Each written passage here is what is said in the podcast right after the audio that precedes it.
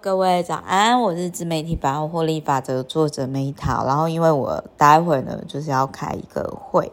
但是呢，我就想说，我在开会之前呢，我就先来跟大家分享我看完这一本书，我就是平衡心态的这一本书呢的一些想法。那这一本书呢，在这个作者啦，就是我之前其实就已经有看过他的书，就是我用死薪水理财千万的那一本，它是一本旧书，对我的启蒙也很大。那所以就是我想要跟各位分享的是，我觉得他平衡心态的这一本书，相较于他的死薪水到千万的那一本书呢，我觉得这一本是。我非常非常有共鸣的那一本书，那我先讲一下哦，就是我我先讲一下呢，就是说呢，诶，这一本书的作者他，我是看到这个书的时候，我才知道说，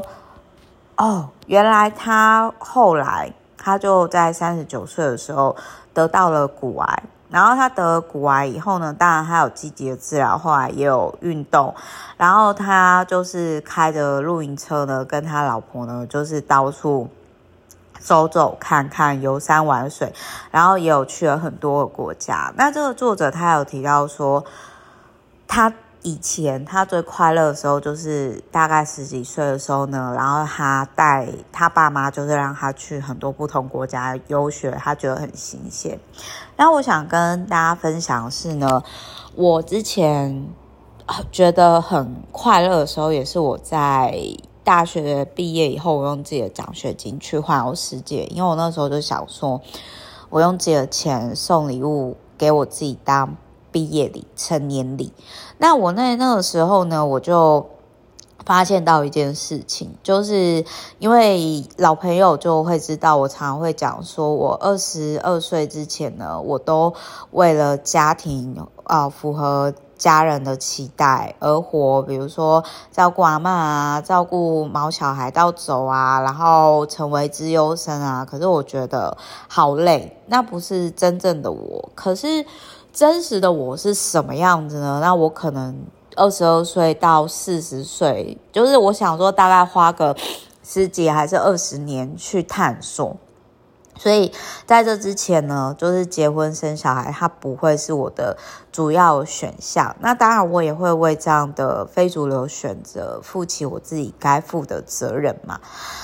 那我在当时呢，我就觉得说。好，因为我已经下这样的决定，然后我就去了很多小圈圈看，结果我就发现到说，比如说我为什么后来没有去环游世界？因为我看到很多背包客或者是沙发客呢，就是他们其实是很多人是茫然没有目标的，然后直到我最后真的要停止我环游世界旅游，是在我招待了一个就是年纪很大一个美国阿伯。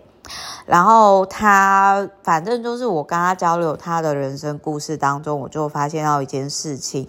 哦。第一个，我可能没办法像他一样，就是到那么老的时候还是过这种就是沙发冲浪的生活。然后再来，我可能也没办法像他一样，就是说就是独立，就是那么独处，因为我是需要一个有伴的人。也许我不确定，当时我不确定我要不要小孩，但是我很确定我一定是要有伴，我会比较快乐的人。那再来还有呢，我在当时我就发现到说，除了那个美国阿北之外，其实是有很多在旅游的人，其实他们根本就是他们可能是要逃避自己的原生家庭，跟我当时很像，就是我不太想要按照我我的那个强。就是威权感很重的老爸帮我安排一切，我想要走出我自己的路，但是我不知道该怎么做，所以我逃出来，我到世界各地看看。所以在当时我就发现到说，呃，我觉得绕了一大圈之后，我知道我是很幸福的，我也知道幸福快乐就在我身边，但是我让我可以就是从事一辈子的职业，或者是我的人生目标是什么？我在当时没有很明确的方向，我就我，但是至少我确定就是说我我喜欢利他。在这本书里面也有提到，就是说其实帮助别人会让你产生更多的幸福感。他这里他这一本书有提到，我也是。非常认同，所以这一本书它所谓的平衡心态，就是说你的人生要平衡，你要有四个角。以前人是说五颗五颗球嘛，那这个作者他是提到的四个角，桌子的四个角的概念。那第一个就是你要有一个明确的目标。那所以我在那个时候，我达到我明确的目标环游世界的这个过程当中，我就思考说。好，那我在试探索自己四十岁之前我要达到哪些事情，我就把那些目标都列出来。那也的确，我在还没四十岁之前，我都达到了。比如说，之前未来大人物入围嘛，然后 TEDx 分享嘛，然后环岛演讲啊，上电视节目啊，出书啊，开公司啊，然后就是有理解我的伴侣，然后就是这些几乎都达到了。我一没达到就六块肌，好，跟大家开玩笑。反正我在那个时候，我就是设定第一个你要平衡人生，第一个就是就是有明确的目标嘛。然后再来第二个，我也很认同的，它就是你一定要一定程度的财务自由、财务独立。那如果你不知道 KPI 多少算的话，我建议可以看《不上班就有钱》，或者是说像杨应超的 Fire。的那一本书就是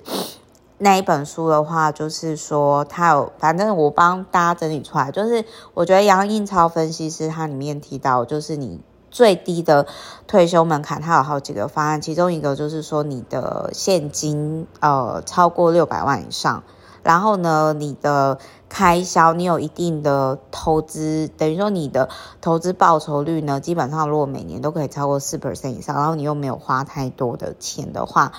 然后不考虑房贷、车贷那些的话，那其实你就已经可以退休了。那我必须要讲，就是说，如果是以最低门槛的话，因为我本身。没什么物欲，所以我在其实三十啊，我谦虚一点好了，三十五岁之前，其实我就达到这个最低门槛。但是达到之后，我其实那个时候觉得很空虚，因为我就觉得说，就是人生不是，就是你真的会很清楚知道说钱很重要，但是只有钱是不行的。特特别是我后来有一段时间，我那个时候就想说。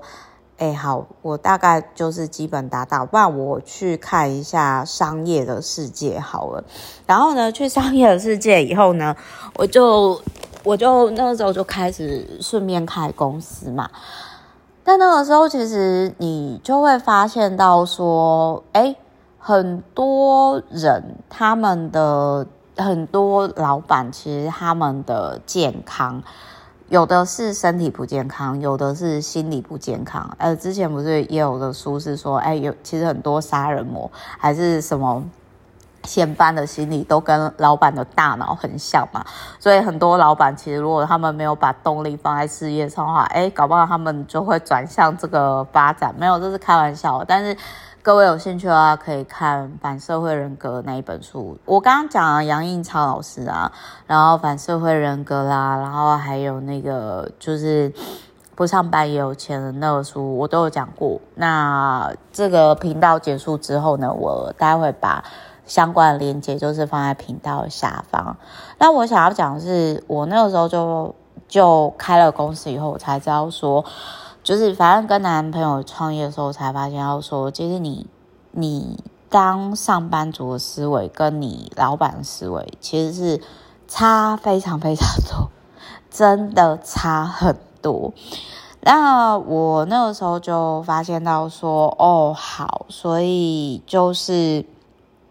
今天我有了足够金钱，然后呢，我也活得有目标，然后呢，我我那个时候就是，我就发现到说，嗯，我的身体跟心理的健康没有在我开公司之前那样，所以后来我就开始转向说，哎，我如何像 Tim Ferry 那个老板一样，就是他有写一本书，就是每周只工作四小时，主要工作就是。工作或者是说做事情很重要，可是不是瞎忙，而是忙得更有意义。那当然，我也很认同这个作者在第四个，就是作者有视角嘛。我们刚刚前面讲嘛，你要有足够金钱，就是财务独立，你要身体心理健康哦。那还有呢，就是你要呢，就是活得有目标。那第四个是什么？就是我也很认同里面他有提到，就是说人是我们都是连接。所以，如果你今天，我也很喜欢华腾子苑所讲的，就是我们不需要有很多的朋友，朋友不多是正常的。但是，如果你今天你能够就是呃拥有很多价值观类似或者是朝向目标前进的好伙伴的话，那其实你有这样，基本上你人生这四大角，你是会过得蛮爽、蛮幸福的。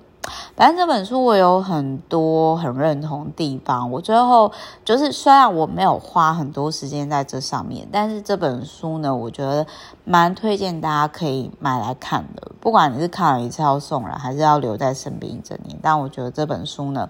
虽然我不会看一整年，但是我非常认同他这些大方向的讲法，特别是我本身有去环游世界过。那我最后讲一个就是。他讲说，其实像贝佐斯，就是 Google 创办人，二零二零年最有钱的男人，在他离婚之前，他开的车是宏达。就是这本书让我最意外，就是说，呃，